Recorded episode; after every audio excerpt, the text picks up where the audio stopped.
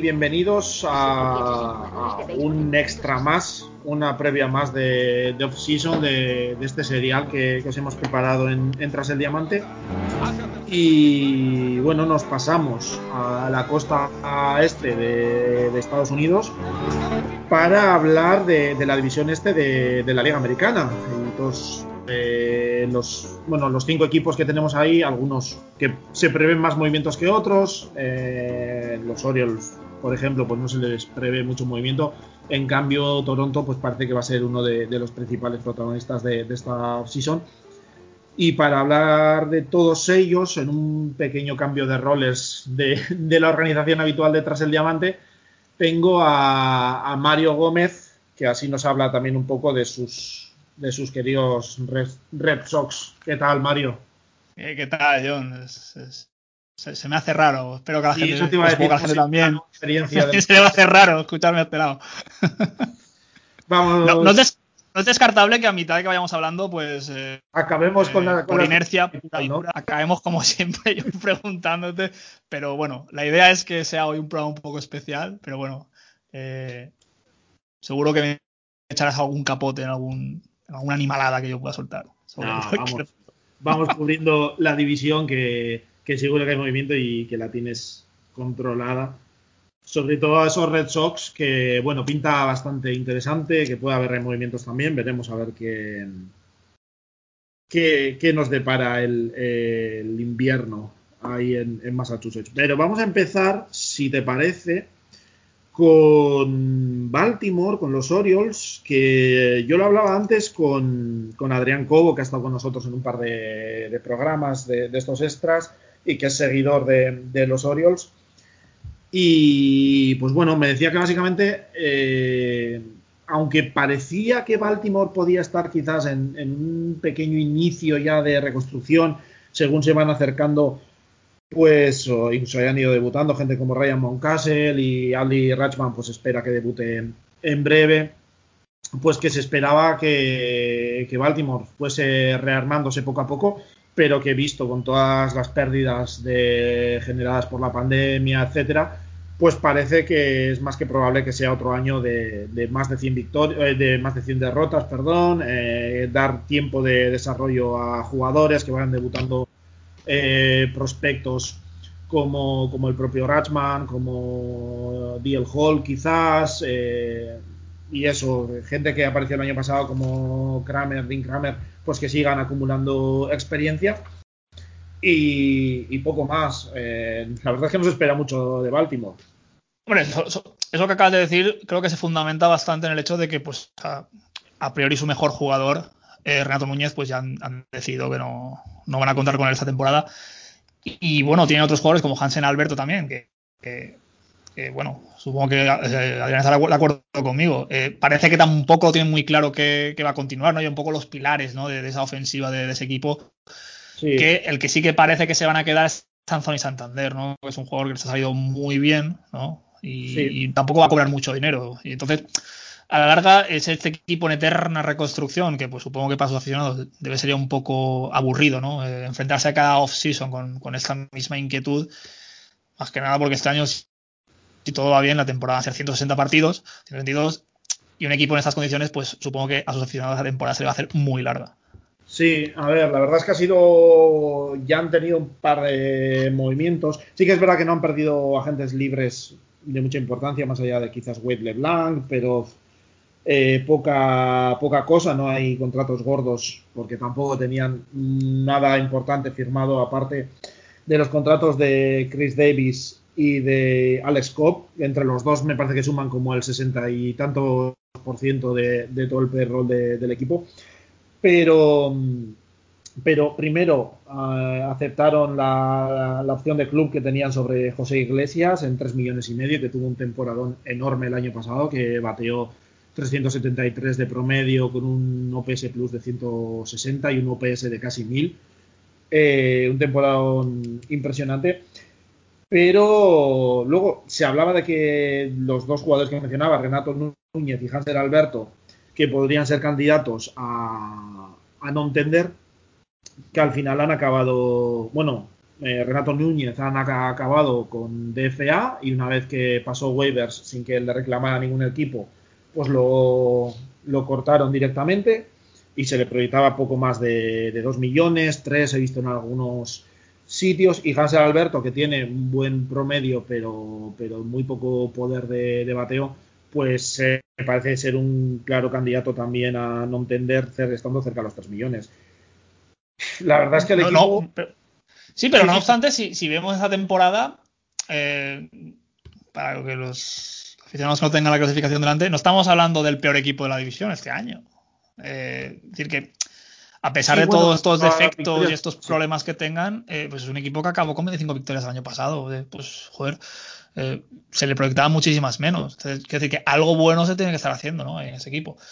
sí que es verdad que en una proyección de 162 partidos, pues las carencias sí que se ven, o sea, las carencias que realmente tiene este equipo se, verían más. Y, y, claro, lo que tú has dicho, que estos dos jugadores, capitaneados por el ilustrísimo Chris Davis, amigo del programa, que copan el 60% de los jugadores, que no estás hablando de jugadores que son All-Stars o, un Ace que te gane 30, 20 partidos por temporada.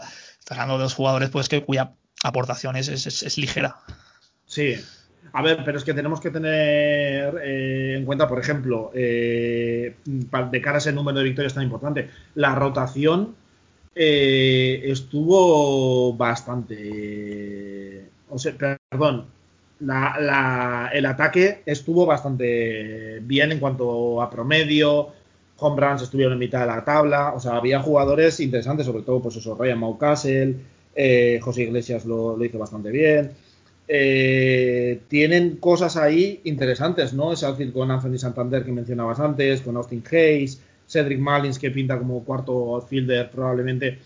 Eh, pues tienen hay opciones, eh, el catcher que estará entre Chansisco y Pedro Severino, pues bueno, eh, la verdad es que lo hicieron de modo que por lo menos cumpliesen, cumpliesen unas ciertas expectativas, no sé si llamarlo respetabilidad, pero bueno, sí unas ciertas eh, expectativas. Este año encima se espera la vuelta de, de Trey Mancini, una vez recuperado de sus una gran noticia, por cierto. Sí, de su enfermedad, eh, operación, etcétera. Parece que va a estar listo seguramente para, el Opening Day. Eh, y bueno, se moverá seguramente en, primera base, quizás, alternándose en el DH con, con Chris Davis.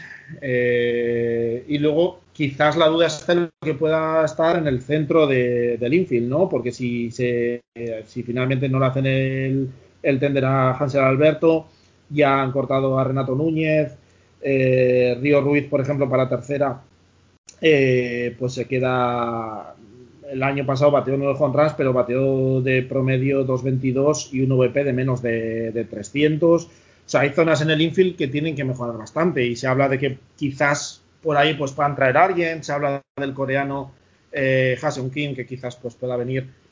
Eh, que se habla de que puede estar en torno a lo que sería un prospecto top 100 que entre directo en el roster, un jugador de impacto.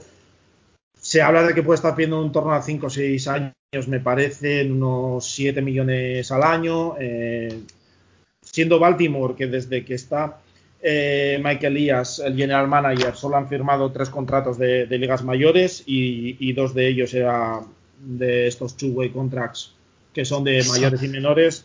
Esto es una salvajada, es que eso es no querer aspirar absolutamente a nada. Yo creo que eso se refería también un poco a lo que comentaba antes de que había, de que lo había hablado con, con Adrián Cobo, de que parecía que ya este periodo de ir eliminando eh, payroll, ir haciendo, vamos a decir, tanking, pero ir gastando muy poco dinero. Tanking existencial directamente, no, tiene nada Sí, gastando muy poco dinero que se podía acabar y que ya había hueco. Es que el payroll ahora mismo está en 40, no llega a 48 millones. Sí que de cara a impuestos se va algo más de, de 80, pues sobre todo por, por el promedio anual que tiene el de Chris Davis y tal pero, pero vamos, que ahí tiene un, hueco, como decía antes, el outfield está bastante, parece que está bien cubierto, sobre todo si Ryan Mountcastle le ponen en una de las esquinas, Anthony Santander en la otra y Hayes en el centro, pues parece que está bien cubierto. Pero luego vamos al que fue uno de, los problemas del equipo, ¿no? Y que fue la, rotación que acabó vigésimo tercera, perdón, eh, en ERA y que prácticamente tiene a Dean Kremer, a John Means, Kremer que hizo una buena temporada el año pasado, Means pues bueno, un poco alejado de esa, de esa temporada de, de debut eh, que tuvo tan, tan espectacular. Eh, son piezas, pues eso, mm, que no se sabe, parece más de momento finales de rotación a expectativas de lo que puede hacer Dean Kramer, porque tienen también al Scope que tuvo una edad por encima de, de 4, que se habla de si podrían intentar traspasarlo, pero tiene un salario de 15 millones que, va a ser difícil de colocar, ¿no? Sobre todo si quieren traer algo interesante a cambio, seguramente Baltimore tendrá que poner bastante de, ese contrato o aceptar un retorno muy, muy bajo. El, problema de ese equipo es que, eh, entre otras cosas ya mencionadas, es que se le proyecta una era a los titulares que nadie baja de 4. Sí. Quitando Dan Kramer, que sí, pues está de 386. Eh, es complicado, es complicado crear un equipo alrededor de esa rotación. Dean Kremer, pues eso, es un poco que se siga puliendo, tiene 24 años, sí que tuvo casi 6 walks cada 9 entradas, es algo en lo que tiene que, trabajar y es la idea, sí que tuvo una era de 4.82, pero bueno, mostró cosas interesantes en las 18 entradas que, lanzó. Confiar en que Mins vuelva un poco a lo que nos enseñó hace un par de años, a ver qué hace gente como Jorge López. Pero parece, si fuese un equipo que estuviese con la intención de, de competir ahora, pues sería uno de los puntos importantes en los que invertir y traer piezas interesantes, pero parece difícil que lo vaya a hacer visto las expectativas que hay para, este año. Por ejemplo, liga está que tú, aunque tengas a Rendón o a Maitraut, eh, sin una rotación, pues no vas a ninguna parte, ¿no? Y este equipo no tampoco tampoco tiene ni a Maitrao ni a Anthony Rendón. Eh, vamos a ver, ¿no? Sobre todo jugadores como Anthony Santander, pues que este año sí que pueden dar un paso adelante por edad y por, las expectativas que se tienen sobre ellos. De todas formas, esperamos o puede esperarse sin ningún tipo de dudas otra temporada larga en la que en agosto, se, vamos a decir ya julio, eh, pues ya vayan paseándose por los campos porque sus aspiraciones motivacionales ya pues han desaparecido por completo. Ah, pues es triste, pero bueno. Es que, es que lo que se está, prácticamente lo que la situación actual de Baltimore es que no va a haber muchos movimientos, quizás intentar traspasar al scope y traer alguna cosa, firmar, yo creo que de cara a pitchers y, sobre tanto rotación como relevo, firmar cosas económicas aún que no supongan un, gran compromiso ni a corto ni, ni a largo plazo y quizás no sé si se animarán, ¿no? Porque MLB Trade Rumors pues habla bastante de ellos para Song Kim, el, coreano, pero pues bueno, parece no parece que haya ido mucho en la filosofía hasta ahora de, de Mike Elias y básicamente va a ser ver a ver cómo vuelve Mancini y la alegría de los debuts de, de Ratchman, quizás de DL Hall, que puede ser otra ayuda para, para el picheo si, si se deciden a darle la, alternativa, vamos a decir, este año y poco más. O sea, es uno de los equipos de los que menos hay que esperar, yo creo, para esta, para esta offseason. Y, yo creo que este año, luego hablaremos de los demás equipos, eh, si se presupone que los Red Sox van a hacer una temporada más o menos decente, eh, lo va a pasar muy mal en los partidos divisionales. Porque eh, los otros cuatro equipos, por no decir tres y medio, si metemos a los Red Sox en esta ecuación, pues son muy superiores. Y pues eso al final la carga mayor de partidos juegas son con tus rivales divisionales eh, que son 19 contra cada uno eh, lo va a pasar muy mal lo va a pasar muy mal y este año es verdad que ganaron 25 partidos no quedaron últimos luego hablaremos de los que quedaron últimos eh, que por mi tono de voz desenfadado y hastío pues se puede intuir quién fue pero bueno, es un equipo que. Puedes ir hablando si quieres porque iba a pasar ya hacia ellos, ¿eh? No, básicamente la última de los Orioles, pues que se fijen en los Miami Marlins de este año. Es un poco su. Sí, pero no, tiene nada que perder y que al final, pues bueno, sí que es verdad que en 60 partidos, pues la sorpresa, yo es lo que ya creo que comenté por aquí. En 162 partidos, los Marlins nos hubieran clasificado para playoff, incluso en este playoff extendido. Estoy seguro. ¿No tienes una sensación, eh, ya lo comentaremos cuando llegue el extra, de a ver cómo, qué decisiones puede tomar eh, Kimán cuando llegue el extra del este de, de la Nacional? Pero por lo menos el año pasado con, Michael Hill, eh, la filosofía en Miami era ya de saber que se está todavía en un periodo de construcción, que hay tiempo por delante, pero de bueno, de querer hacer cosas, de querer dar una imagen, ¿no? De traer a gente y tal. Y en Baltimore parece que está más en la filosofía de, los Cavs y de Houston hace unos años de desmontaje total y si hay que acumular cuatro temporadas de 100 derrotas, pues no pasa nada. Fíjate cuando los, los Marlins ya se veían opciones eh, fehacientes de llegar a playoff, ellos apuestan por, por Starling Marte. Que aunque luego le salió mal, tú estás mandando un mensaje. Estás mandando un mensaje que probablemente los, los Baltimore Orioles no, que al final es un mensaje, es un movimiento simbólico, porque evidentemente no te va a ganar unas series mundiales, Marte.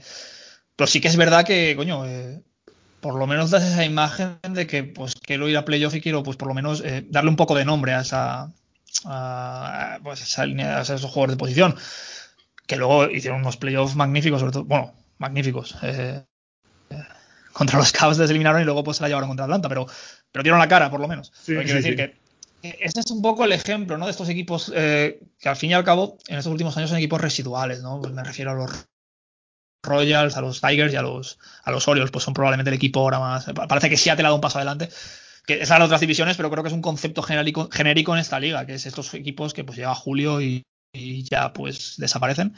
Y pues eso que no se les cae la vergüenza cuando Yankees o Rays o equipos de estas categorías o características te meten 15, 16, 17 entradas con una facilidad pasmosa. Entonces, por el bien del C deporte, equipos como este, es que a lo mejor es un ejemplo que pues está probable a muchos otros equipos, pero bueno, una actitud como la que mostraron los Marlins el año pasado, con todas las movidas que tuvieron y todos los problemas que tuvieron del COVID, que pues peligraba su. que, acabaran jugando todos los partidos, eh, es lo, que falta a estos equipos. Actitud. Sé que es difícil, y si no va a haber gente en los estadios va a ser más difícil todavía. Pero por lo menos hay que, yo sé, eh, mandar un mensaje, ¿no? Una señal de que pues hay perspectivas a un futuro que no van a estar eternamente en, la, en la mierda, con perdón la expresión. Sí, eh, bueno, si te parece, pasamos, como decía, a Boston, que tuvo. Vamos, veo, que vamos de interés. O sea, lo que le interesa a la gente, vamos de, menor interés a. Vamos de. O de a, los Reyes les he guardado para más tarde, ya que, bueno, ganaron la Liga Americana, pues por lo menos para, para guardarles. Y Boston, pues porque, sinceramente. Eh, los Reyes hay un poco de salseo con lo de Arroz Arena, ¿no? Un poco de, Crónica Rosa, pero bueno, ahora hablaremos. De, Snell y tal. Pero es que Boston viene de una temporada, como decías, quedaron últimos en la liga, eh, perdón, en la división eh, este de la liga americana.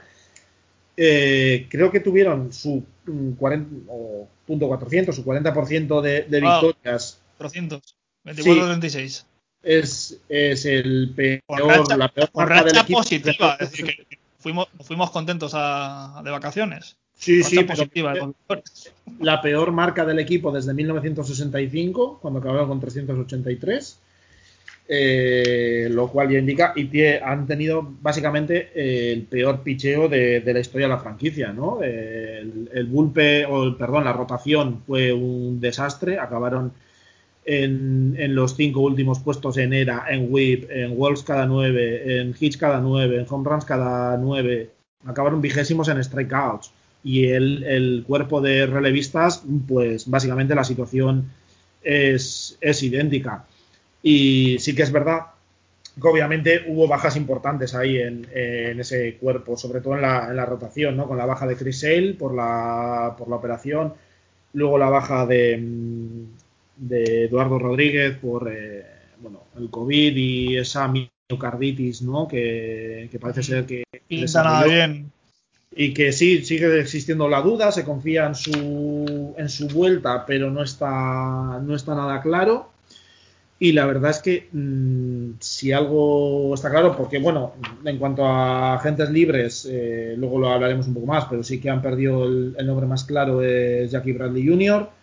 Eh, y rechazaron la opción que tenían sobre Martín Pérez, curioso siendo un pitcher y precisamente un puesto que necesitan eh, cubrir eh, Boston. tenía una opción de casi 7 millones de dólares y la rechazaron y le pagaron los 500 mil de, buyout. Pues Pero fue, de lo, fue, de lo, más digno el año pasado, Martín. Sí, una, sí, sí. ahora va a indagar más y ahora se encuentran con una situación de que, vamos, la rotación ahora mismo. Eh, habrá que ver si, si Chris Sale puede volver, supongo que en la segunda mitad de la temporada como, como pronto. A ver si Eduardo Rodríguez eh, puede volver, pero por ejemplo en Pangrass ahora mismo la rotación que proyectan es eh, Nathan Eovaldi, que sigue teniendo ese maravilloso contrato que todavía le quedan dos años a 17 millones por año. Eh, Eduardo Rodríguez si puede volver, eh, Tanner Hope, Nick Pivetta y Chris Matza. O sea, aquí hay una, por decirlo así rápidamente, hay una necesidad imperiosa de, brazos para, la rotación. Sí, sí la, hay. Ya hablaremos de posibilidades. Yo lo que quiero, por, resumir un poco la temporada del año pasado de los Red Sox, eh, es comprensible con todos los problemas que hubo al iniciar la temporada, sobre todo con esas problemas extradeportivos, bueno, realmente directamente relacionados con el deporte, pero bueno, esas sanciones al entrenador, el entrenador que te ha hecho campeón el año anterior, que era, que era Alex Cora. Entonces, se, podía entender que con toda esa reestructuración un poco eh, pues, del managerial team, ¿no? De, bueno, Ron Ronnie, que pues hizo lo que pudo el pobre, eh, se tuvieran estos resultados tan pésimos. Lo que no era esperable es que ciertos jugadores, ¿no? Y pongo un nombre, que es el nombre de, que era pues, JD Martínez, que se supone que por edad, por, por experiencia, por números, por tendría que haber dado un paso adelante, pues es una temporada nefasta. Es una temporada nefasta. Luego vamos a hablar del picheo. El picheo fue nefasto. Fue nefasto mm. de minuto uno, pero es que eh, yo a veces eh, pues, me llega, ¿no? Cuando juego a los Red Sox, pues es mi equipo que tengo aquí en, las aplicaciones y pues me sale, ¿no? Eh, y yo a veces veía nombres que decía, pitcher titular, Kyle Hart y el otro y tal. Y, vamos a ver, son jugadores que acabaron con 15 y 16 de era, ¿no? Que son, pues, al final te da pena porque son jugadores que a lo mejor han llegado a, a las grandes ligas, probablemente son estos jugadores que van de paso y no triunfan. ¿no? Y dices, bueno, por lo menos que hubiera gente en el estadio y tal, ¿no? Entonces, un poco de pena, ¿no? Luego cuando te quitas de medio Workman, te quitas de medio Henry, eh, es un poco un, desapego, ¿no? Y, sí que es verdad que Ovaldi pues alternó partidos muy buenos con partidos nefastos, ¿no? Acabó con un 4-2, 372 era. Oye, pues no está mal, no está mal, pero sí, eh, quien tuvo que coger las riendas era una persona pues que no se espera que estuviera ahí, que era Martín Pérez. Y este chaval, Tanner Hawk, que bueno, pues eh, las 17 entradas que ha hecho, pues mantuvo al equipo por debajo de una era. no está mal. Eh, Piveta cuando vino de Phillies, oye, pues también podía, lo hizo muy bien, de hecho, ganó los dos partidos que, fue titular.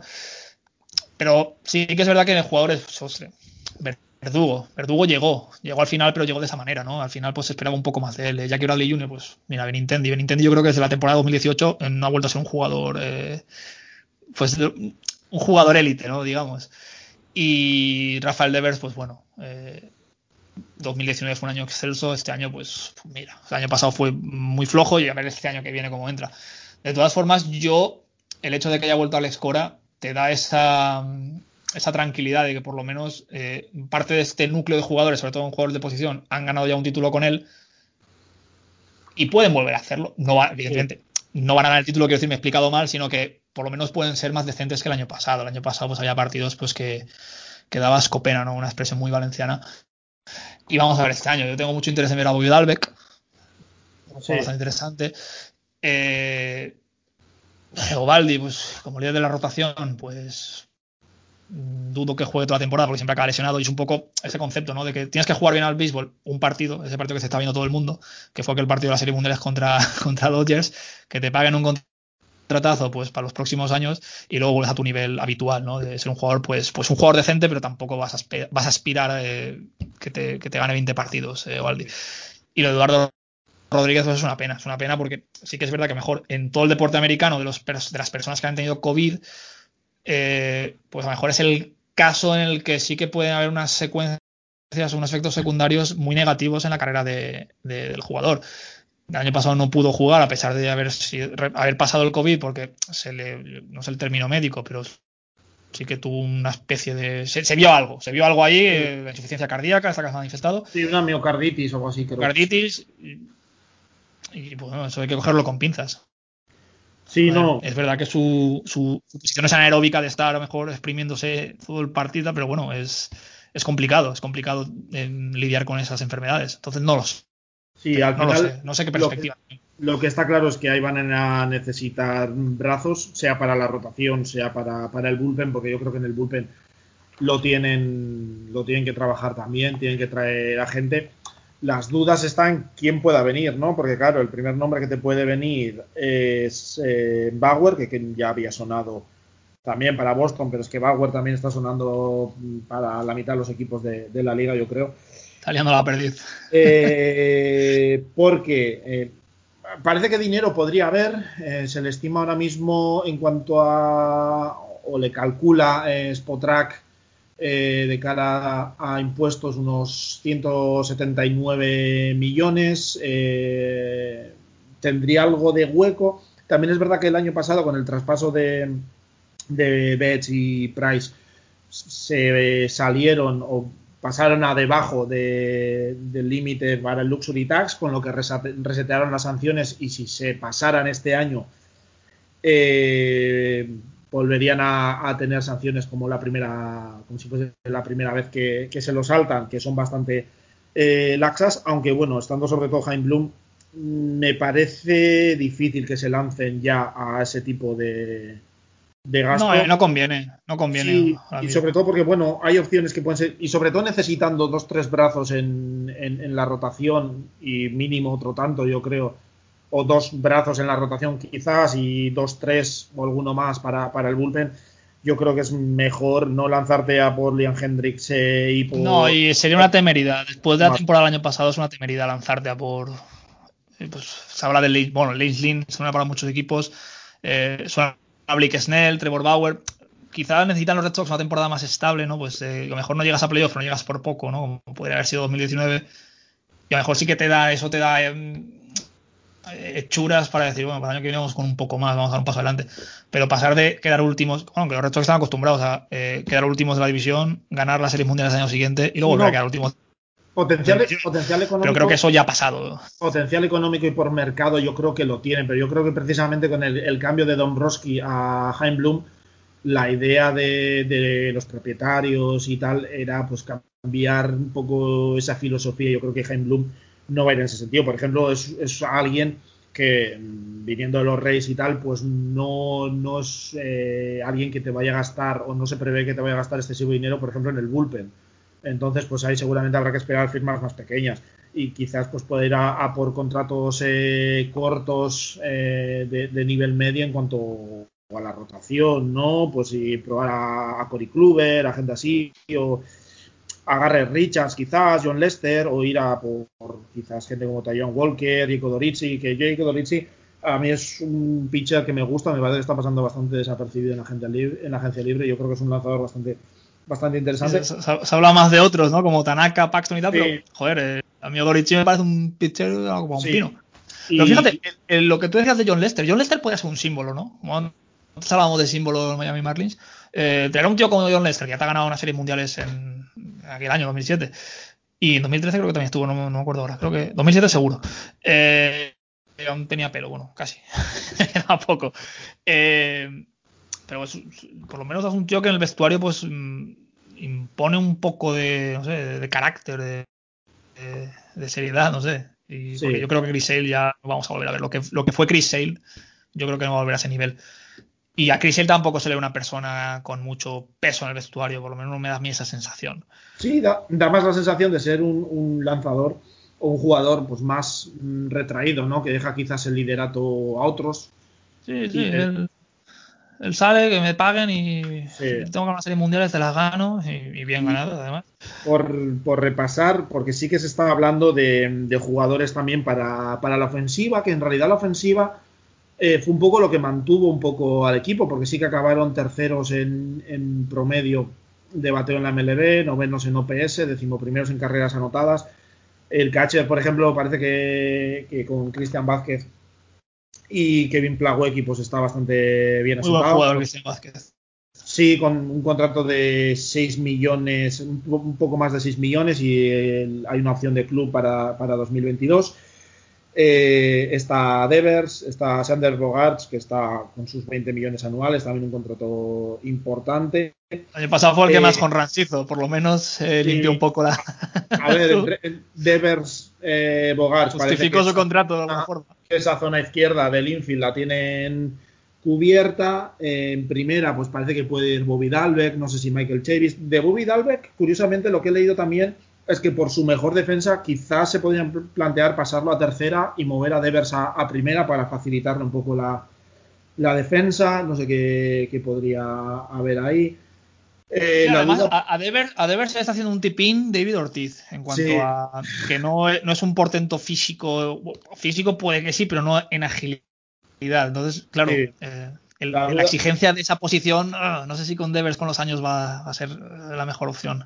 La duda parece que puede estar en, segunda base, bueno, donde está Pedroya, que lleva sin jugar, me parece que un par de años o algo así, que se le deben 12 millones eh, este año, último año de contrato, pero hace unos días leía que, bueno, podría intentar negociar alguna redistribución de ese pago con Boston y retirarse eh, Hombre, le honraría mucho. Sí, la verdad. Y a ver, quedaría una leyenda del, equipo porque es una leyenda de la franquicia, a mí que no me jodan. quedaría ahí el hueco un poco para, puede ser Cristian Arroyo, que no lo hizo del todo mal. Eh, no sé si quién, Michael Chavis quizás lo podría meter en algún momento, eh, porque sí tiene experiencia en, esa posición, pero desde luego es de lo que más se habla, una de las posiciones que más se habla que podrían reforzar. De hecho, ha sonado, incluso he leído en algún lado la Magiu, pero mm, no sé yo si quizás entre que tienen a, a Bogarts en, el short, está Jeter Downs, que quizás no este año, pero quizás el que viene mm. podría debutar, pues quizás eh, centrarse más en si traen algo, pues algún contrato más corto para poner ahí o incluso mantener a, Cristian Arroyo y no volverse locos pues para no tener luego bloqueado el camino para, para Downs, ¿no? Entonces, no sé exactamente qué podría pasar ahí porque, bueno, tienen al final contratos, hablando de contratos, porque tiene el de Sale, eh, que es importante, el de Bogarts y el tercer contrato importante es el de JD Martínez, ¿no? que todavía tiene, no ha ejercido este año el opt-out, va a cobrar 19, algo más de 19 millones, tiene otra opción de opt-out para el año que viene también por 19 millones, pero que visto lo visto, a no ser que remonte mucho su, su rendimiento, parece difícil que lo vaya a ejercer.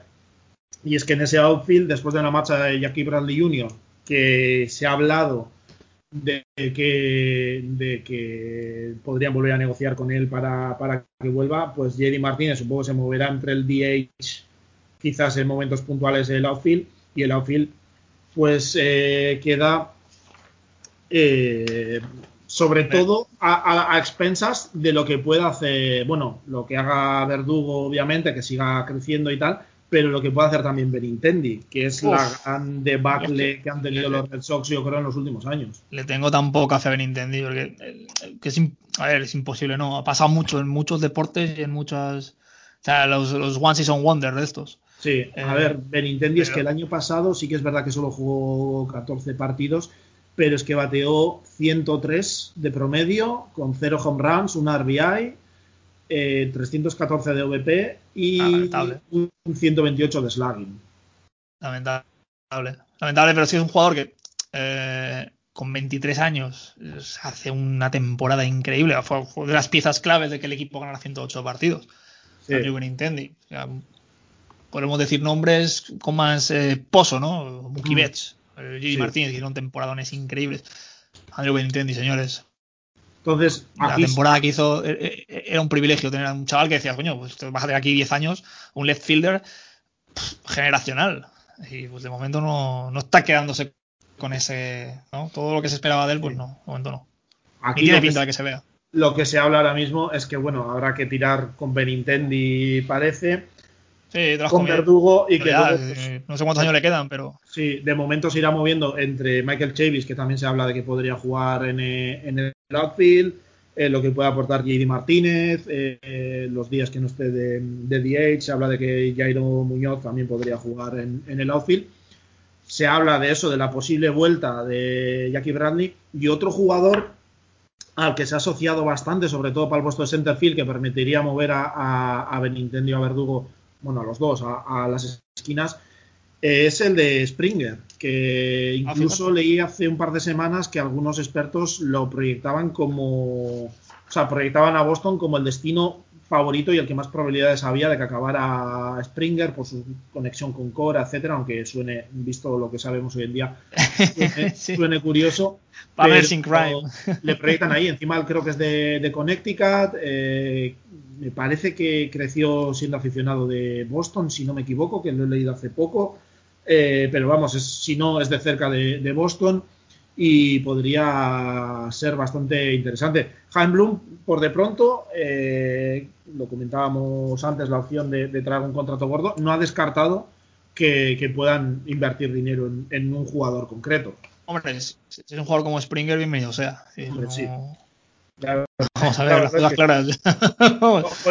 por, algo es eh, uno de los mm, prospectos, o prospectos, no, perdón, agentes libres top de este año y en mi opinión, lo he dicho ya varias veces, de los pocos que creo que tienen opciones de firmar un contrato de mercado, vamos a decir, normal. Entonces. Semejante a lo del año pasado, creo que no se va a volver a ver. No sé tú si piensas del mismo.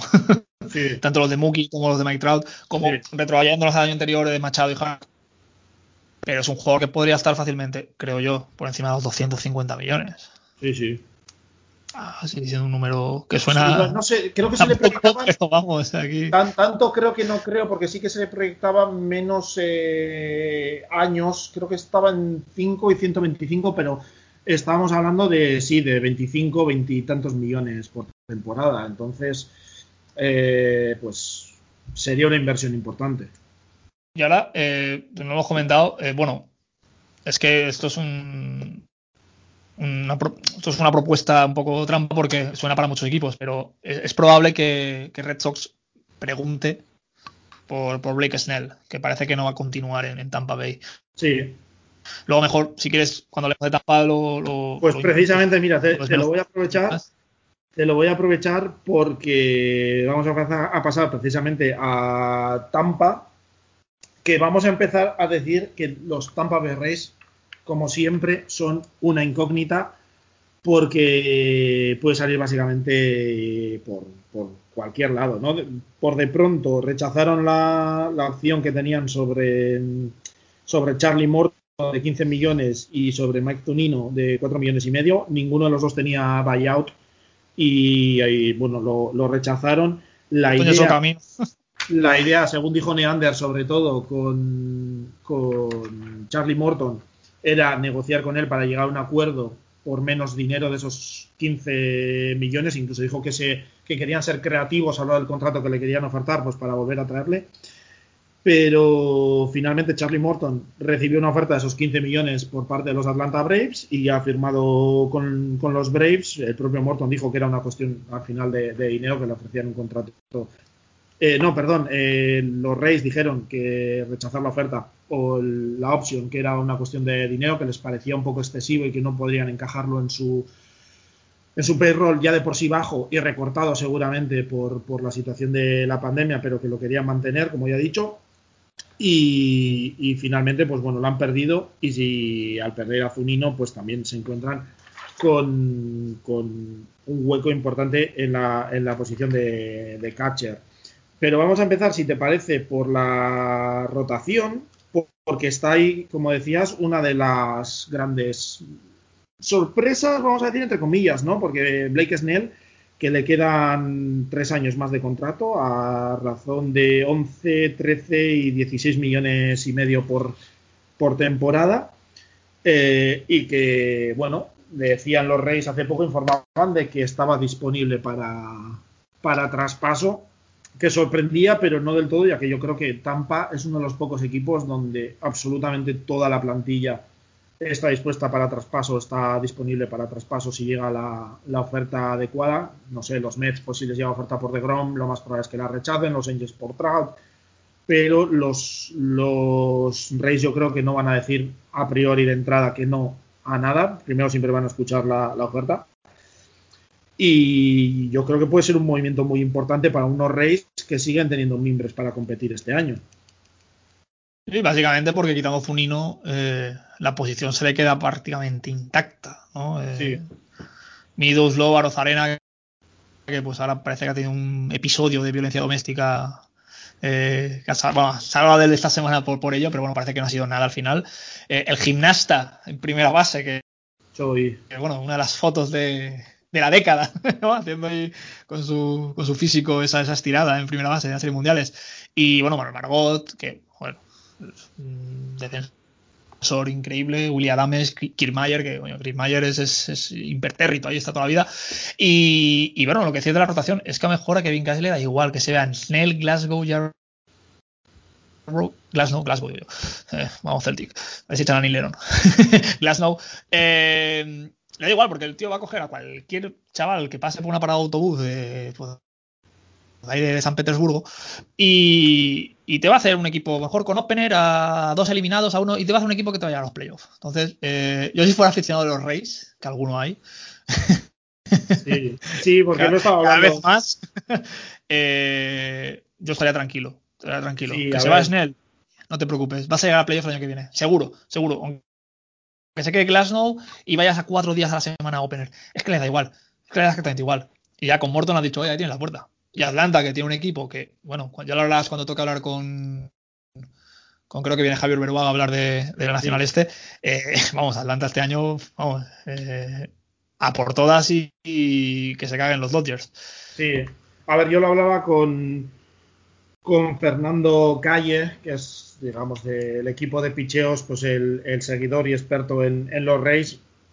Y me comentaba, pues que bueno, él ve sobre todo que ha tenido eh, muchos problemas de, de, lesiones en cuanto al cuerpo de lanzadores eh, Tampa, porque es cierto que Brendan McKay está con, con, una lesión que no se sabe si va a poder volver en 2021, pero bueno, Johnny Chirinos eh, en agosto se sometió a la Tommy John, va a estar fuera todo el año, incluso se habla de que podría ser candidato a, a non-tender, Jalen Biggs en el bullpen también se sometió a la Tommy en septiembre, Colin Poch de, también de, del bullpen se sometió a la misma operación en julio. Tiene ahí bastantes huecos eh, generados por las lesiones, ¿no? En la rotación, yo creo, él me comentaba que tanto en la rotación como en el bullpen podían necesitar algún brazo. El bullpen, oh, perdón, la rotación sí que podría estar más o menos cubierta, ¿no? Con Snell, eh, Glasnow, Yarbrough, Brent Honeywell, que lleva sin lanzar desde 2017 el prospecto, pero se espera que quizás este año pues pueda volver. Tiene a Josh Fleming, eh, Shane McClanahan debutó. Josh Fleming me hizo, me dio muy buena impresión estos playoffs que los Sí. demás. Me causó una impresión muy buena. Y, y tiene también a Shane McClanahan, que debutó en, en playoffs, que no está claro si va a ser abridor o, o relevista, pero bueno, que es, que es una opción. Quizás sí pueden traer a un abridor de bajo coste. que- Yo creo que en ese equipo da igual que sean abridores que relevistas, John, que que Sí, ese equipo sí, eh, la verdad, bueno, hace cualquier cosa lo haces. Ese es otro de los temas, ¿no? Por, por la gestión, porque él me comentaba también que se veía el cuerpo de abridores muy, muy cansado, eh, o perdón, el cuerpo de relevistas muy, muy cansado a final de, año, ya se vio con Nick Anderson y tal, entonces que podrían hacerles falta eh, un poco de profundidad en ambos eh, cuerpos de- del picheo, ¿no? En la rotación y en, y en los relevistas. En los relevistas también porque han perdido a Chad Rowe, a Aaron Loop, a Andrew Kittredge, que les dan un poco de profundidad. José Alvarado es opción a non-tender, se está comentando, aunque solo se le proyecta un millón, pero eh, que seguramente eh, les hará falta un poco de profundidad. La duda es, eh, ¿tendrá opción o se lanzarán a por un traer a alguien de fuera, que seguro que va a ser un contrato muy, muy bajo y seguramente en- de corto periodo de tiempo, o se seguirán nutriendo, como viene siendo habitual, sobre todo en el bullpen, de, de lo que tiene el Far System, de, lanzadores de AAA y mover las piezas según lo vayan necesitando para para eso, pues para que den el, el mejor rendimiento posible, que siempre es lo que acaban consiguiendo. Es, es lo segundo, yo creo, porque es, eh, es que les funciona. Sí, No, un equipo. tienes, es tienes que- el sistema, tienes el hombre perfecto para que ese sistema funcione. Sí, Que bueno, eh, los que nos hayan oído echar pestes de Kevin Cash por su decisión de, de quitar a Blake en el último partido, bueno, el partido de eliminación, el sexto partido contra los Dodgers, que salió mal, evidentemente, pero bueno, a todo lo pasado, todos somos manolete. Entonces tienes el sistema, tienes el- el- el- la persona indicada, tienes eh, a los jugadores que pff, te están demostrando que está funcionando. Hemos Sí. dicho los nombres que se han ido. Y pues, a lo mejor sí que un tío con la veteranía de Charlie Morton pues encaja perfectamente para partidos puntuales en, ese, en esa rotación. Ahora no está. No sé yo si optarán por esa fórmula, es decir, pues vamos a fichar a un super veterano. Pero es un equipo que no va a gastarse una millonada. No, eh, sabes que Trevor Bauer no va a ir ahí, aunque tenga aspiraciones de llegar a las series mundiales. Ahora mismo Trevor Bauer va a pedir, vamos, va a pedir la luna. Sí, ahora mismo tiene un payroll de 51 millones prácticamente. Eh, Spotrack en su estimación que mete lo que serían de incentivos y tal, o por pagos por objetivos y tal, se va hasta antes creo que, Perdona, pero te creo que has dicho que los Baltimore Orioles tienen 48 millones de payroll.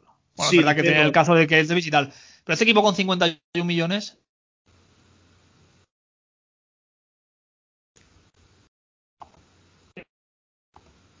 dando, pues eso, un gustazo ver a estos jugadores como corren bases y como los. Es decir, que, para que veamos, ¿no? Que para que esté involucrándose de nuevo en el béisbol, que, es que aquí los números, eh, los millones, tal, es cómo gestionarlos. Sí, sí, sí, no, a ver. Tampa Bay, Tampa Bay somos maestros en eso. Está claro que mm, que Tampa, por eso es la duda de qué van a hacer, porque tienen esa capacidad de, detectar. Sí que es verdad que parece ser que quieren limitar el payroll a unos 70 millones máximo, máximo, máximo, y no tienen mucho hueco ahí, ¿no? Entonces sería cuestión de traer un veterano en un contrato corto, incluso quizás un veterano de estos que se tengan que resarcir un poco y, tal, dar una buena imagen y veremos. Yo creo que sobre todo marcará mucho al final qué pueda pasar con, Blake Snell, si es que al final lo, traspasan o no.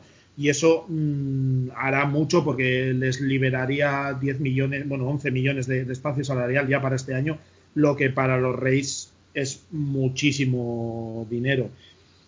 en cuanto a los jugadores de, posición, está claro, como me decía Fernando también, que necesitan un catcher, ¿no? Eh, Zunino sí que se habla de que pudiera volver, pero los 4 millones que tenía pues parecía muy alto a Tampa para un jugador que básicamente aporta defensa y muy poco bate. Se ha hablado de un posible traspaso por Wilson Contreras con, los Caps. Eh, pues sería un, sería un, fichajazo para este equipo. Sí, porque ahora, ahora lo que tienen, eh, el principal candidato a catcher parece que es eh, Ronaldo Hernández, pero es un jovencísimo jugador de 23 años y se habla de que quizás intenten probarle antes como, como suplente de backup, de ir dándole partidos poco a poco. Y, seguramente necesiten traer ahí a un catcher. Luego pues tenemos a, a Jim Choi en, primera, quizás compartiendo un poco en platoon con Nate Lowe, quizás, eh, con, con Mike Rousseau, no, en un pequeño formato de, de platoon Luego sí que es verdad que tienen el, centro del infield, está yo creo que, bastante bien cubierto con Brandon Lowe y con Will Adames. En tercera, pues eh, Joey Wendell quizás, eh, Yandy Díaz, ahí puede haber, puede tener distintas opciones eh, Kevin Cash para, para, ir moviendo. Y bueno, en, en el outfield, pues hay que recordar que se me había pasado antes que designaron para asignación, nos cortaron básicamente a Hunter Renfro, que se proyectaba que en 4 millones de salario, pero que, bueno, básicamente para hacer hueco para prospectos que querían proteger frente al draft de la regla 5, pues lo, cortaron y se ahorraron ese dinero. Pero bueno, tienen a, a Kiermaier, parece en el centro, está Margot, eh, está Austin Meadows, eh, hay distintas opciones. La gran duda, bueno, estaría luego Brett Phillips, el, el. El héroe el héroe de las World Series. Eh, estaría en un momento dado Yoshitomo Chuchugo, que fue bastante decepción el año pasado. Sí que es verdad que este año va a cobrar 7 millones, 17 millones de contrato. Para otros equipos, quizás no se puede. Para ellos. Pero Susugo el año pasado venía de nuevo, ya con 28 pues, años a la Major League Baseball desde Japón, siendo una estrella en Japón. Oye, mejor este año de adaptación que necesitaba y... Sí, la verdad es que es, un jugador, bueno, de 29 años aún. Sí que es verdad que el año pasado bateó por debajo de 200, pero bueno, te da, te da opción, lo puedes mover por distintos puestos en el outfield, en el DH, en el infield, en, primera. Tienes distintas opciones, pero la gran duda ahora mismo yo creo que puede ser lo que pase con, con Arozarena. Ahí se ha habido algún tema raro de que intentó llevarse a su hija en México. En México, sí.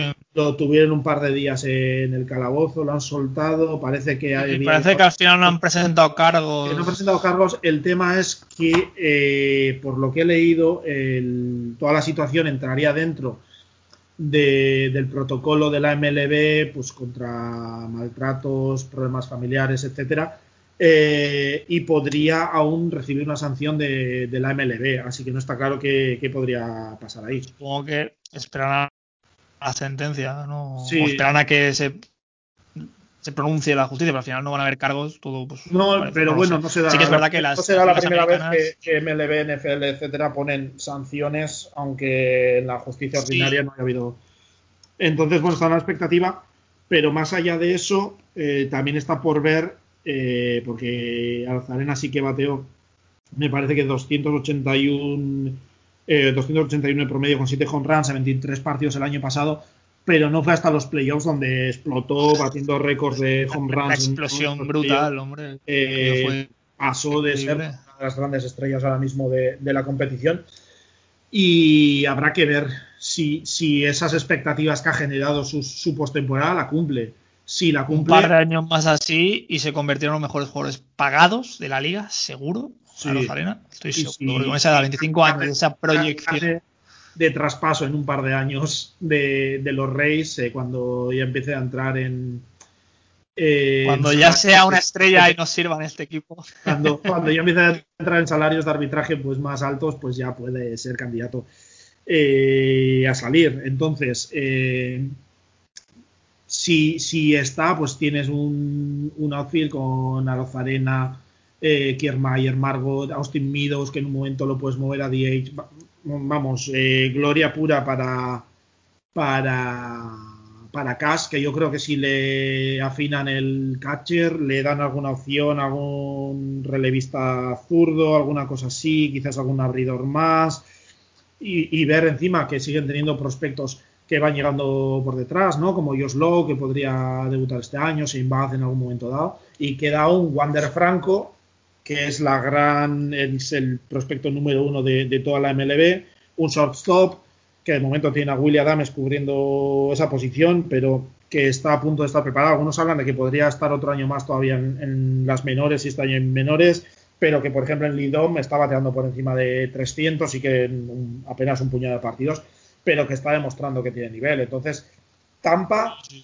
está claro que puede ser protagonista, no, no tanto en fichajes de agentes libres de relumbrón, pero con este, esta profundidad que tienen en, lo que es sobre todo jugadores de posición, más lo que viene de prospectos todavía.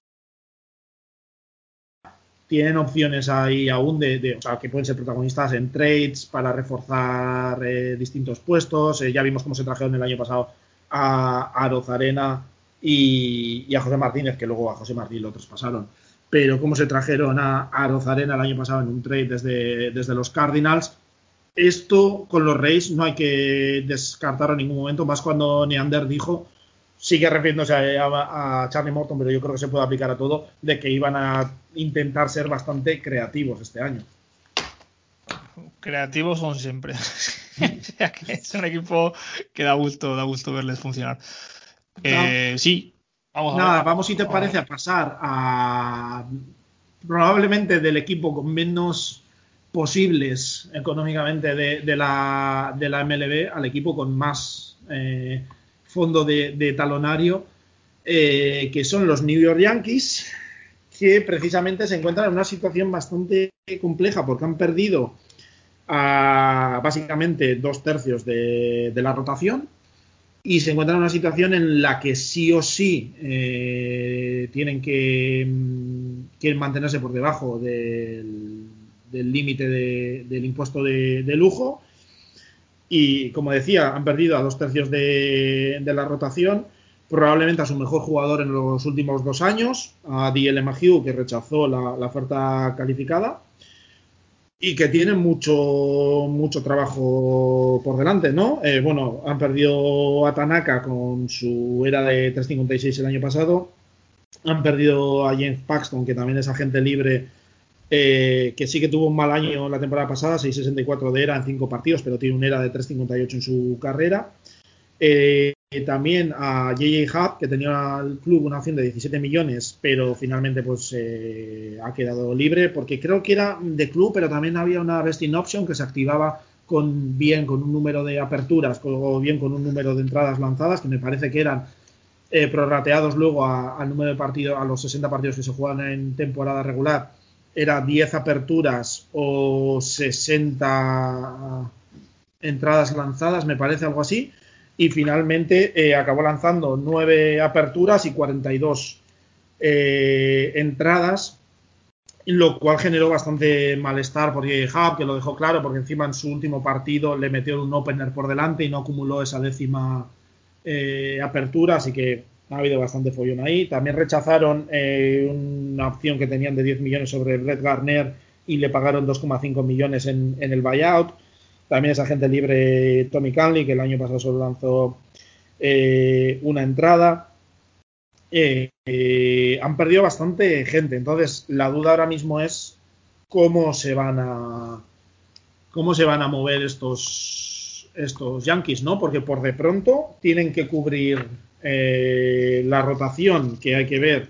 Está Gary Cole con sus 36 millones al año está Luis Severino, a ver qué tal, si está listo para, el Opening Day, está Jordan Montgomery, que a mí me parece que es un jugador bastante interesante y que solo se proyecta un millón y medio en, arbitraje, tiene a la opción de Michael King, están los, los jóvenes David García y Clark Smith, ¿no? que a ver si se animan a meterles ya en la, en la rotación, pero obviamente los, los Yankees, más siendo los Yankees, van a sonar para, para reforzar esa rotación.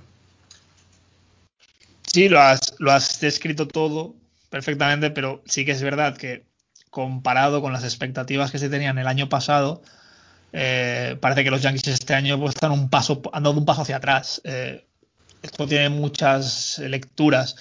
Eh, estoy muy de acuerdo con lo que has dicho de que pues mejor jugador los últimos dos años, si lo cogemos los dos años en, de promedio, es DJ LeMahieu. Estoy completamente de acuerdo. Jugador que pues he leído por ahí que aún eh, esperan poder eh, el resign eso, ¿no? O sea, resign, no, no resign, ¿no? o sea, que volver a, firmarlo. Pero bueno, Dile Matthew, como salga al mercado, va a ser una tan dulce para, muchas franquicias, incluidos los Red Sox, porque no, nunca se sabe. Sí, bueno, pero Matthew ya ha dicho que su opción número uno o su preferencia es quedarse en los Yankees eh, pero claro, eh, estamos hablando de un incremento salarial eh, bastante fuerte. El año pasado cobró 12 millones.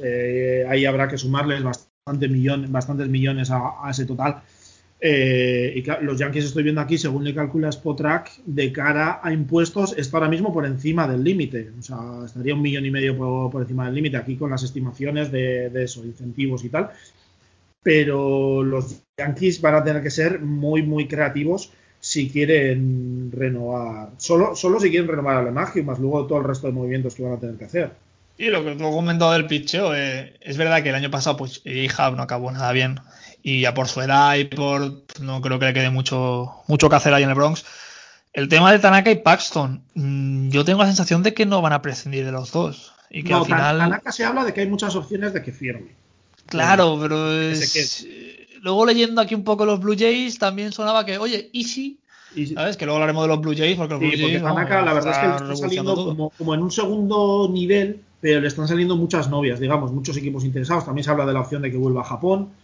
Eh, porque ya, bueno, tiene 32 años, pero se habla de que ya la opción de que, de que vuelva para allí, que lo podrían, incluso otra de las opciones que se habla es que eh, traigan a un lanzador de, Japón, de los Yomiuri Giants, eh, que es Tomoyuki Sugano, uno de los mejores lanzadores de Japón y que lo podrían traer. Encima parece que hay bastantes buenas relaciones entre, entre los eh, Yomiuri Giants y los Yankees y que bueno, pues mm, parece ser que sería el destino favorito de Sugano. Pero claro, es... de, todas formas, a rasgos generales, es una rotación que pase lo que pase, eh, va a seguir dependiendo íntegramente de Gerrit Cole y que esté sano los 35, 36 partidos que pueda jugar una temporada. Yo creo que, va a cambiar mucho en lo que pueda aportar Severino. Claro, pero eh, ¿qué, idea tenemos de él? ¿Va a jugar? ¿Va a jugar otra de 10 partidos y se va a lesionar? Es, la duda, de, si podrá estar para el Opening Day o no. Claro, es que si no tienes Cole son 35 luego, luego en qué condiciones. Porque es que Severino lleva dos años, el pobre que, es que es, imposible. Es, que eh, está... es cierto que tienen la suerte de que tienen ahí a dos talentos jóvenes como son David García y Clark, Smith, perdón, que les pueden dar profundidad. Quizás no estén del todo listos para, para nivel MLB, pero, pero bueno, son opciones. Ambos debutaron ya la temporada pasada con, bueno, no los mejores registros, sí que tuvieron partidos eh, muy buenos en, momentos concretos. Pero bueno, que tienen la suerte que tienen esa opción ahí, que son jugadores que de los registros que hicieron el año pasado deberían ir mejorando en, años futuros. Entonces, claro, eh, suena muy tentador decir New York Yankees y Trevor Bauer, ¿no? Pero parece difícil con, la situación que tiene actual eh, los Yankees en cuanto a payroll que pueda meter ahí el contrato de, Bauer. Hombre, sería un poco rememorar aquellos Yankees, ¿no? De cuando tenían varios jugadores, me recuerdo, pues a lo mejor estaba Musina y estaba Petite y estaba. Quiero decir que varios jugadores, no solo uno, porque ahora mismo el único jugador que puede decir que es un ace absoluto de este equipo es Gerrit Cole. Eh, Tanaka pudo llegar a serlo y Paxton ha tenido fogonazos, ¿no? Tenido pues eso, su partido no hitter, su tal, pero bueno, eh, no es un jugador que, imponga, ¿no? Su nombre, solo por pronunciarlo. Y, Trevor Bauer sí. Entonces, estaría bien, ¿no? Para los Yankees, porque los Yankees al fin y al cabo es el equipo más vistoso. Y es bueno que a mí me, encanta que siempre estén ahí luchando por todo porque le da visibilidad al béisbol. Eh, no lo sé. Yo, eh, es que yo creo que el año pasado era su año para haberlo conseguido no hablemos de lo que le pasó con Houston un año anterior, porque supongo con chirriará. Pero yo creo que era el año pasado. Y pues tienes a. Pues, es que siempre. Eh, los problemas de Gary Sánchez. Eh, pues que, ni, Stanton, ni Stanton ni Chats te acaban la temporada. y está, me acuerdo que Chats cuando empezó el primer mes, aquello era, vamos, que, que, que, cierren ya los MVPs, que no, vamos, que le iban a dar de las dos ligas. Y claro, al final solo juega a mitad de partidos. Es que no puedes. no puedes. Es la otra situación que tiene eh, ahora mismo los, Yankees, que el cuerpo de jugadores de posición tampoco está cerrado, ni, ni mucho menos. Por de pronto se está rumoreando y mucho que Gary Sánchez lo van a querer pasar hasta el segundo año de arbitraje. Se le proyecta algo menos de 6 millones, pero se está hablando de que si no lo consiguen traspasar es candidato a, a non-tender y dejarlo libre. Eh, para un jugador que prometía tanto hace 3-4 años es un golpe tremendo y una yo creo que afecta mucho a la planificación a largo plazo que tenían eh, los Yankees. De momento estaría Kyle Shioka como, como catcher principal, vamos a decir, en esa, en esa duda. Eh, seguramente tendrían que, traer algo aquí, yo creo, porque solo con Sioka no les va a funcionar. Se, sabe que han contactado tanto con Javier Molina como con James McCann. No les veo yendo por Real Muto por ese tema de, los salarios. Porque... ¿Tú, realmente ves a Javier Molina en otro equipo que no son los Cardinals? No, no, no, no, ni mucho menos. Pero yo creo que él está intentando, porque lo de Molina lo filtró él, que eran Mets, eh, Mets, Phillies, Yankees y algún otro equipo, aparte de los Cardinals que le habían contactado. Supongo que él quiere conseguir dos años de, los Cardinals y, pues bueno, lo está intentando Porque ya tendrá casi 40, ¿no? Eh... Sí, no sé exactamente, no lo tengo aquí delante, pero supongo que, por ahí andará y quiere sacar ese segundo año y supongo que será una forma de, bueno, de tentar a, los Cardinals a que le, firmen. Pero. Y luego hay un caso que te quería plantear. Eh, ¿Qué ha pasado con Gleyber Torres este año? Claro, eh, pues hablamos de Gary Sánchez como que promete, pero bueno, vale, tiene 23 años, pero es que la temporada anterior que hizo Gleyber Torres eh, eh, fue increíble. Sí, a ver, eh, Gleyber Torres se espera mucho de él. Es el problema que tenemos con esta temporada 2020 también, ¿no? Que ha sido tan particular, tan, tan específica, que no se sabe qué puede, qué podemos, mm, qué lectura podemos hacer exactamente de, ahí, ¿no? Entonces, pues hay que tomarlo un poco con pinzas. Yo creo que van a seguir confiando en él. La duda va a ser si mantenerle en el short o como se habla en algunos sitios de moverle a segunda base. Ese movimiento a segunda base eh, te cubriría la baja de la Magio, que como ya hemos dicho, su, la opción del jugador es eh, la opción preferida renovar por los Yankees. Yo creo que el equipo lo, querrá firmar, eh, pero bueno, hay dudas respecto a lo que parece que le pueden ofrecer los Yankees, que se habla de, de, que podrían limitarse a unos 3 años y 48 millones de, de dólares, pero hay MLB 3 Rumos, por ejemplo, está proyectando en 4 y 68, incluso depende si se enzarza la negociación entre varios equipos que podría sacar incluso más, eh, pero bueno, que otra opción es mover, a, o sea, una opción es mover a Gleyber Torres ahí de segunda y entonces habría que traer seguramente a un shortstop, se ha hablado mucho de un trade por Lindor, eh, no sé. Pero eso lleva, lleva revoloteando ya varios años, ¿no? Ese, ese fichaje. Ese... Claro, porque sería juntar un poco, eh, pues eso, a, a Lindor con. El, el salto cualitativo es, es uno, absoluto uno de los grandes nombres en cuanto a jugadores con, con el. Eh, Además, es, es, esa posición, ¿no? esa posición tan icónica en ese equipo como es, como es claro. short, o, sí que es verdad que, que, a Short, si, si quieren otro tipo de contratos, pues podrían intentar ir a por Didi Gregorius, traerle de vuelta, quizás Marcus Semien o André Simos que han quedado libres. Si dejan a, si finalmente no llegan a un acuerdo con la Magio y quieren dejar a Torres en, en el short, pues podrían traer a Colton Wong o, o, gente similar, pero serían ya contratos de un nivel pues más bajo y de un perfil también mucho más bajo, ¿no? Temas que no, tiene... Luego a expensas de que Giancarlo Stanton... Eh, pues sí, eso. claro, porque... Con, juegue. Con vamos Stanton, a poner, no vamos a poner una cifra, vamos a decir que juegue. con Stanton eh, ha rechazado el opt-out, ahora le tienen que pagar 29 millones, 29 y luego 32, 32, bueno, hasta 2027 tiene contrato en, en ese tipo de, de importes, lo, con lo cual te ocupa una, un volumen de, de, del payroll tremendo, tienes a Judge que en un, algún momento dado tendrán que empezar a, a valorar qué opciones hay de, de, renovación a largo plazo, porque este año entra en segundo año de revisión de 10 millones.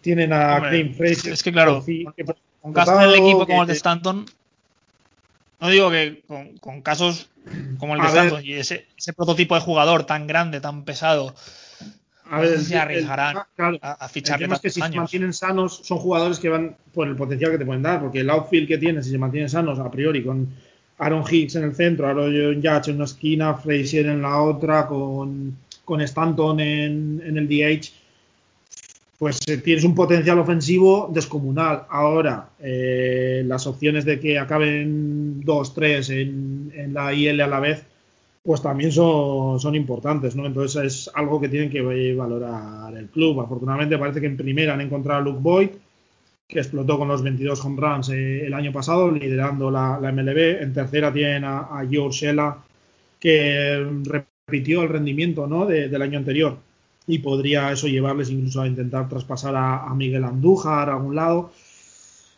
El, el, problema es que tienen eh, muchos nombres, tienen mucho dinero invertido en bastantes de, esos nombres, ¿no? Entre los 36 de Cole, los 17 de Aroldis Chapman, los 13 de Zach Britton, los 29 de Stanton. Y tienen, y tienen Chapman, es que es una salvajada. Y tienen huecos que, que, cubrir, sobre todo en el centro del infield, tienen ahí bastante, bastante que cubrir y en la rotación. Entonces, Sí que es verdad que solo de perro el activo andan en torno a 170 millones, pero luego, claro, muchas veces firman contratos con incentivos, etcétera, y se les puede pasar ya de, de del límite de, impuestos. Entonces, eh, si se quieren realmente mantener de, ese, de por debajo de ese límite de impuestos y quieren no pillarse los dedos, pues tienen que empezar seguramente ya a recortar gasto ahí. Pues sí, sí, porque claro, es que claro, tiene ahí mucho dinero muerto, ¿no? Pues sobre todo jugadores que están más tiempo lesionados que, en activo.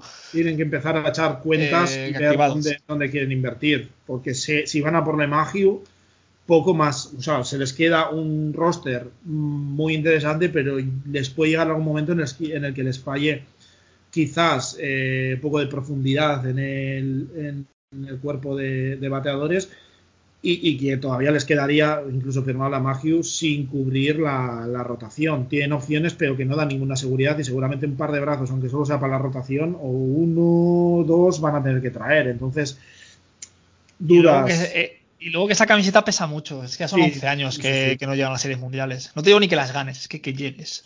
Ya son muchos años y, cada año creo que es, eh, va a ser exponencial.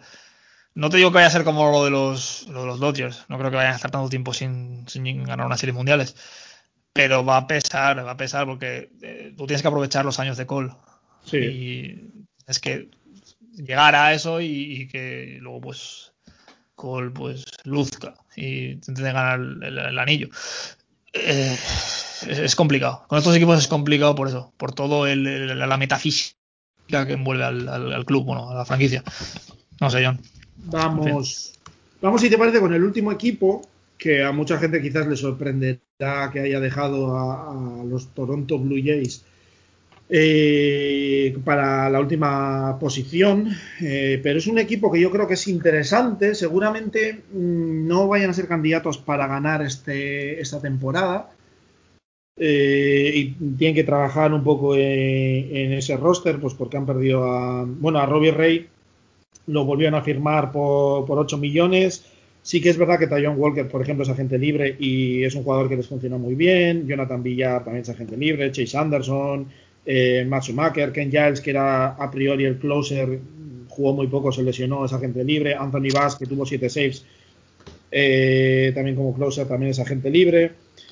Pero es un equipo que pinta a ser uno de los grandes protagonistas en cuanto a gasto esta off-season.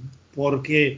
Porque eh, los Blue Jays son propiedad de una corporación que se llama Rogers, no sé si es Rogers Media o Rogers Communication. Ah, el, estadio se llama así, ¿no? El estadio se llama así, que claro, es un conglomerado de, de medios de comunicación que precisamente no se han visto excesivamente afectados por la, por la pandemia.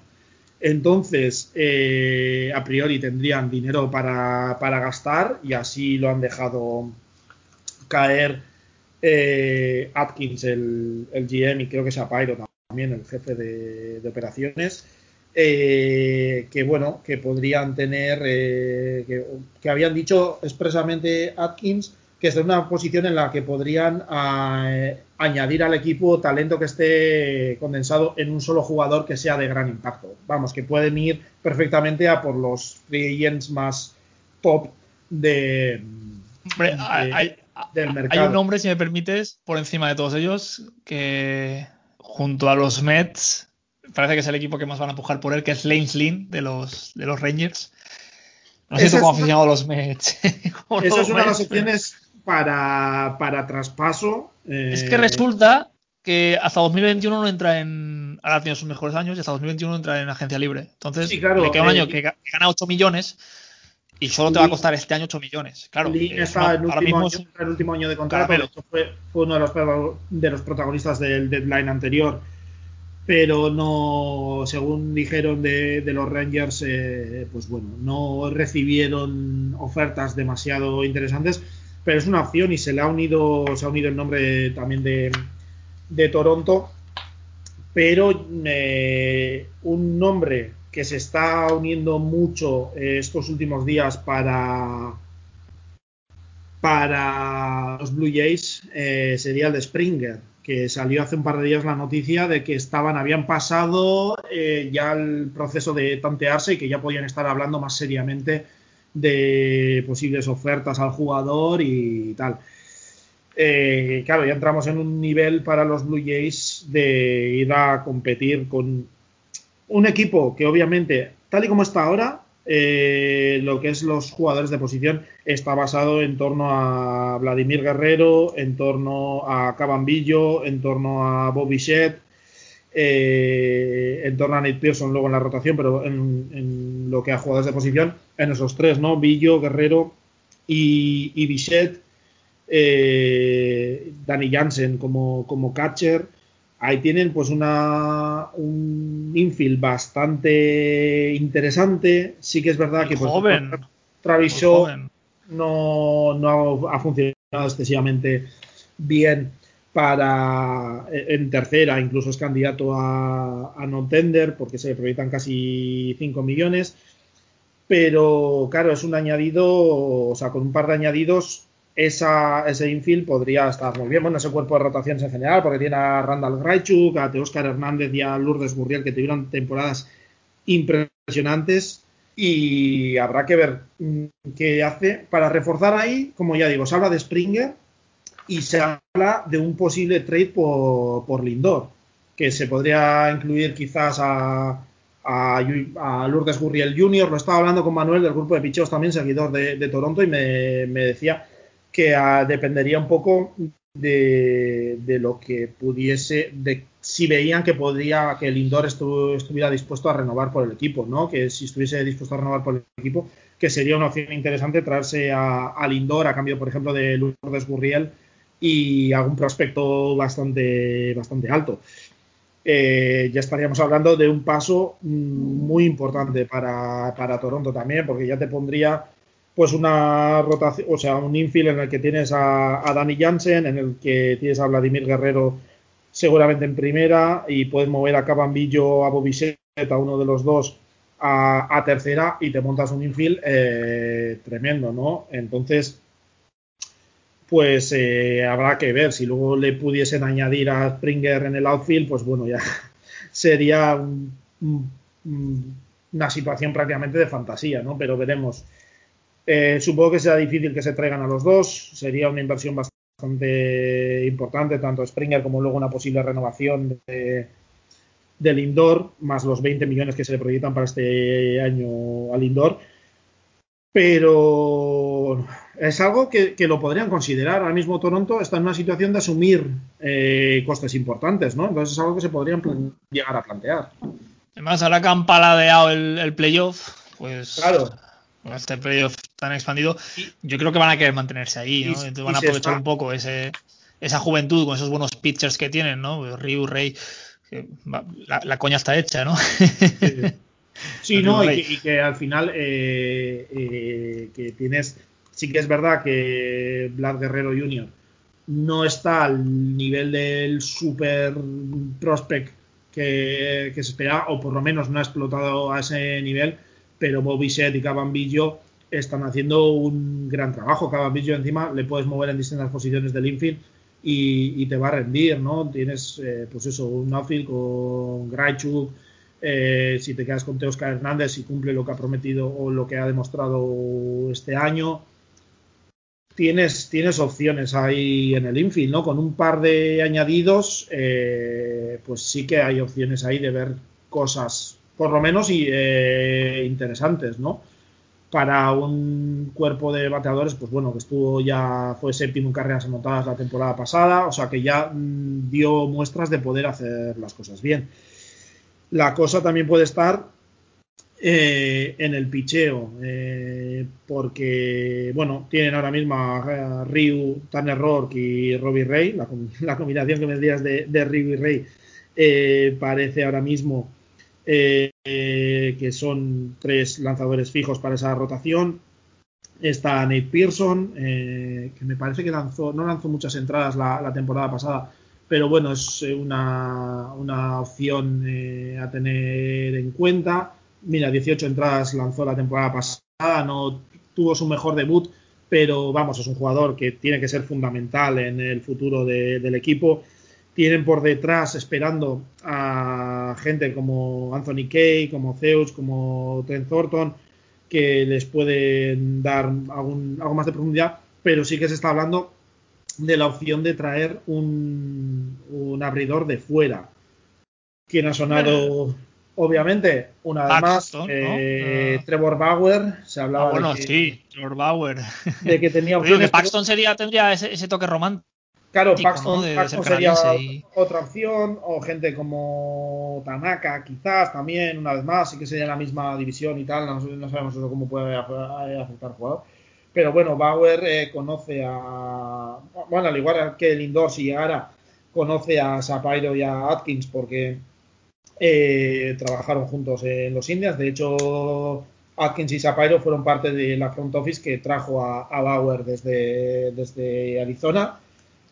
Eh, yo le estaba hablando con Manuel y se lo comentaba y me decía que seguramente si llegara un, abridor eh, por las opciones que tienen ahí, pues como Nick Pearson, como Anthony Kay, como Simon Woods Richardson, que irían debutando en los próximos años, eh, seguramente sería un abridor que tuviera que venir a corto plazo y esto eh, podría tener impacto en lo de Bauer, porque Bauer sí que es verdad que se ha hablado mucho, ¿no? De que en el pasado había dicho que él solo quería ir firmando de año en año. Eso parece que lo tiene medio, medio olvidado, pero sí que podría. Va bien. Si le ofrecieran tres años, pues quizás lo podrían atraer con un promedio anual bastante alto. Entonces es algo a tener en cuenta, ¿no? Sí, lo que pasa es que, claro, hay un concepto que no hemos, que no hemos planteado, que es, a ver en marzo cómo está la situación de, los claro. Toronto, porque este año jugar en Búfalo. Yo no sé hasta qué punto deja de ser atractivo eh, jugar en Canadá para un jugador. Es otra de las cosas que, que lo comentaba contigo ahora antes de empezar a grabar, porque una de las desventajas que se estaba hablando que podía tener Toronto a la hora de, de, firmar agentes libres, aparte de la habitual reticencia que puedan tener a veces los agentes libres de ir a jugar a un equipo asentado en otro país con diferentes sistemas fiscales, etcétera, etcétera, etcétera, etcétera. Eh, este año es que ni siquiera saben dónde van a jugar. Eh, no se sabe si van a poder jugar en Toronto, no se sabe si van a jugar en Buffalo, no se sabe si van a ir a otro sitio. Y el tema de Buffalo, por ejemplo, está influyendo en que se habla de que de eso les podría hacer buscar a jugadores que ya conozcan el estadio, porque debe ser bastante hitter friendly. Entonces, pues eh, una opción, pues de ahí también quizás puede ser la renovación de Robbie Ray, el interés que puedan traer, eh, tener en volver a traer a John Walker, que tuvo eh, un gran rendimiento con ellos el año pasado y el propio jugador ya ha dicho que se estuvo muy a gusto en Toronto, etcétera. habrá que ver eh, cómo lo hacen, ¿no? Pueden traer, sí que lo habían intentado, según se ha sabido, lo han hablado con Garrett Richards, le ofrecieron 3 años y 40 millones a, Kevin Gaussman.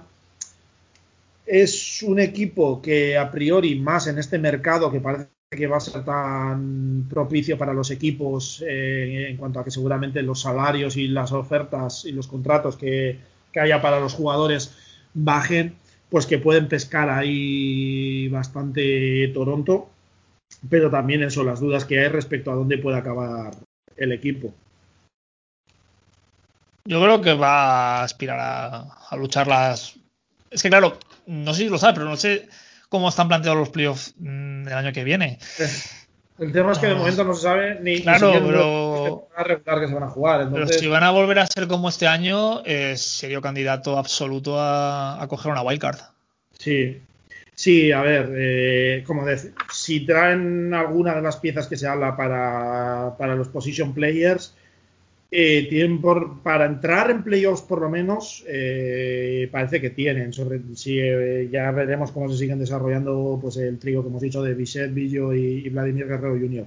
Si traen alguna pieza más para la rotación, mm, puede ayudar. en cuanto al cuerpo de relevistas, no se espera mucho movimiento, porque eh, Atkins mm, suele buscar relevistas baratos, evita esa volatilidad que suelen tener los, relevistas para no pillarse atrapado con un contrato demasiado alto, por lo que parece difícil que vaya ahí eh, gente como Liam Hendricks o Brad Hunt. Pero bueno, tienen piezas, pese a que han perdido a Ken Giles y Anthony Bass, que tuvieron bastantes saves, pues tienen, por ejemplo, a Rafael Dolis, que bueno, acumuló, no sé si 100 o, no sé, una burrada de saves en, en Japón. El año pasado ya consiguió 5 eh, con Toronto. Está Jordan Romano. Tienen piezas eh, interesantes en el bullpen en, Toronto. si traen un par de piezas, una pieza para la rotación y alguna para el esto, es un paso en la buena dirección y yo creo que es un equipo que va a ir creciendo a partir de ahí.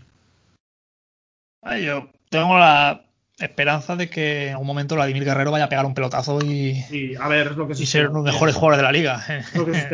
Sí que se había hablado, por cierto, que se me había olvidado comentarlo antes, que eh, los Blue Jays eran uno de los equipos interesados en la Mejiu, pero parece que ya están empezando a, contactar con Colton Wong eh, para, ser, para la segunda base si es que la Mejiu no, no o decide firmar de nuevo o renovar con, con, los Yankees. Entonces es un equipo, como digo, que se está moviendo, está queriendo aprovechar el mercado actual y se puede, no, como digo, no creo que para competir este año seguramente, pero sí moverse en la buena dirección y situarse un poco para cuando llegue Nate Pearson y explote, para cuando vaya llegando Anthony Case, ese Simon Woods, Richardson y compañía, ya tener un, equipo realmente competitivo en un par de años. Yo creo que estos programas que, hemos estado haciendo, más que has estado haciendo, darte las gracias por parte de todos los que mantenemos este proyecto, eh, va a ser, o sea, decir, que todo lo que se ha hablado, en cuanto empiecen a dar estos nombres, ¿no? En plan, ya, pues Lemagio a tal equipo, Lane a tal equipo, eh, Paxton, Tanaka, toda esta gente que hemos dicho, yo creo que va a estar muy interesante, va a estar muy interesante y equipos como los Blue Jays, que van a pescar seguro, eh, mejor ya podemos establecer un poco ¿no? esa, esa expectativa de, cómo va a ir la temporada para ellos. Oye, pues si fichan a Lemagio, bueno, parece que las posibilidades son pocas. Este equipo con Lemagio, bueno, pues acaban en la segunda, pues lo pones allá en shortstop. No lo sé cómo lo gestionarían, pero. Dependerá un poco, supongo, del dinero que quieran poner en la mesa, pero sí que tienen que hacer el proceso de convencer a la Magio de, cambiar de ellas, que no está del todo claro. Sí, no sé, no sé las ataduras que pueda tener la Magio a, a, Nueva York, más allá de las económicas, pero sí que es verdad que, que todos estos nombres que hemos dicho de Springer, LeMahieu y tal, cuando salgan y cuando se sepan dónde van a ir, mm, nos quejamos o otros años, por ejemplo, el año de Bryce Harper y, Machado que hubo mucho mucho movimiento, no mucho mucha especulación. Eh, el año pasado pues el nombre fue Cole, este año parece que los nombres es Bauer, LeMahieu, pero bueno, no sé, yo ver a Paxton aquí en, en, Toronto sería también un poco, ¿no? Un poco romántico, ¿no? Por parte de, eso de. Porque no creo que su otro pitcher canadiense fetiche, ¿no? Que es, que Soroka, vaya. está muy bien asentado en Atlanta. Sí, no, en Atlanta no creo que se que mueva muchas piezas ahí, así que. Y yo creo que, yo tengo ganas de. Tengo ganas de la conversación que voy a tener con Javi sobre, sobre los Atlanta Braves porque vamos a ser Va a ser muy interesante. Sí, a ver, yo de momento de, Toronto decir que la gente que quiera acción, sobre todo en cuanto a grandes nombres, eh, esta, esta off-season que se activen las notificaciones eh, en Twitter de los beat writers de Toronto y tal, porque van a estar bastante activos por lo que se ve y van a ser uno de, de los equipos más divertidos de seguir esta off-season, así que va a estar va a estar divertido. Y nada, Mario, pues muchas gracias. Yo creo que hemos cubierto ya los, los equipos. Sí, espero que te haya, este cambio de roles a la gente le haya gustado. Eh, bueno, básicamente ha sido un,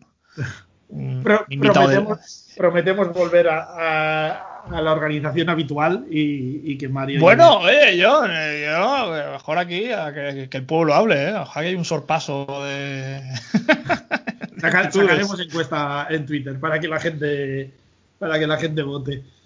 Nada, tío, y, agradecerte, sobre todo los que hemos estado más liados estos, estas semanas, eh, el currazo que te has pegado. Yo, como oyente, esta vez he disfrutado mucho las conversaciones que has tenido con Edu, con, con Adrián. Eh, me han gustado mucho.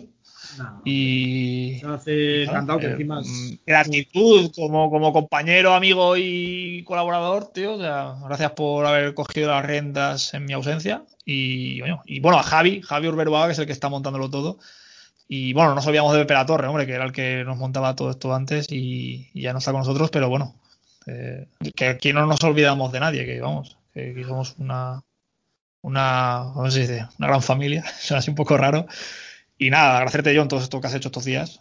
No, hombre, que y, bueno, queda la Nacional Este, que probablemente sea la de las más interesantes, junto con esta procuraré no hacer un monográfico de los Mets en, la Nacional Este. Pero nada, hombre, se hace encantado que encima es un tema muy, muy entretenido. Y nada, esto como siempre son un poco pronósticos, luego puede al final salir, en cuanto caiga una o dos piezas, se empieza a desmadrar todo y van los equipos en distintas direcciones, pero bueno, por lo menos... Ahora, ahora, por ejemplo, hemos hablado de un equipo que no sabemos dónde va a jugar, por ejemplo, ¿no? Por, eso hay... la idea es crear contenido para que la gente se entretenga, que la gente no pierda el contacto con el béisbol, porque en estos meses es muy complicado. Y aquí sabemos lo complicado que fue el año pasado mantener a la gente entretenida cuando no sabíamos si ni siquiera íbamos a tener béisbol. Sí, yo creo que la idea de estos programas era hacer una revisión de las necesidades que pueda tener cada equipo, más que pronósticos de jugadores concretos, pues una idea de qué puede tener cada equipo, en qué situación contractual están los las distintas franquicias y ver a ver qué, cosas puede haber. Pero nada, eso, hacer un repaso de los equipos, cómo se plantea la, la off-season, que se plantea lenta según se está oyendo, así que nada, por lo menos que la gente tenga un poco de entretenimiento y ya iremos poco a poco sacando más temas de distintas cosas. Y que esa incertidumbre, ¿no? De cuánto va a durar, eh, cuántos cuántos juegos equipos en playoff va a haber. Parece que el DH en la nacional ha venido para quedarse. Pues supongo que iremos confirmándolo conforme vayamos teniendo esas respuestas. Y ya, para los que nos sigáis, que pues, los que sois nos ayudáis bastante y nos lo decís bastantes veces, muchas gracias. Y John, tío, has estado espectacular estos días y. Bueno, y estamos. Vamos hablando. Vamos hablando. Pues nada. Oh, despide tú, que eres el jefe hoy. Te, dejo el rol si quieres para. No, no, no, el, pecado de, costumbre. No, no, te, lo dejo, te lo dejo para que estés, para que no pierdas la, costumbre ya. Pues nada, un placer por haber estado ahí y, y gracias. Espero haberlo hecho decentemente. y, y nada, que aquí seguimos con el béisbol, lo que podamos y con humildad, buen trabajo y prácticamente nuestra única ambición es que esto nos gusta y, nos gusta hablar de ello y vamos, esa es básicamente nuestra, nuestra mayor inquietud en esto. Y los que nos escuchéis de continuo, pues gracias y, bueno, eso, no sé. que nos estemos despidiendo ya para toda la vida. Así que nada. Un abrazo, yo. Cuídate.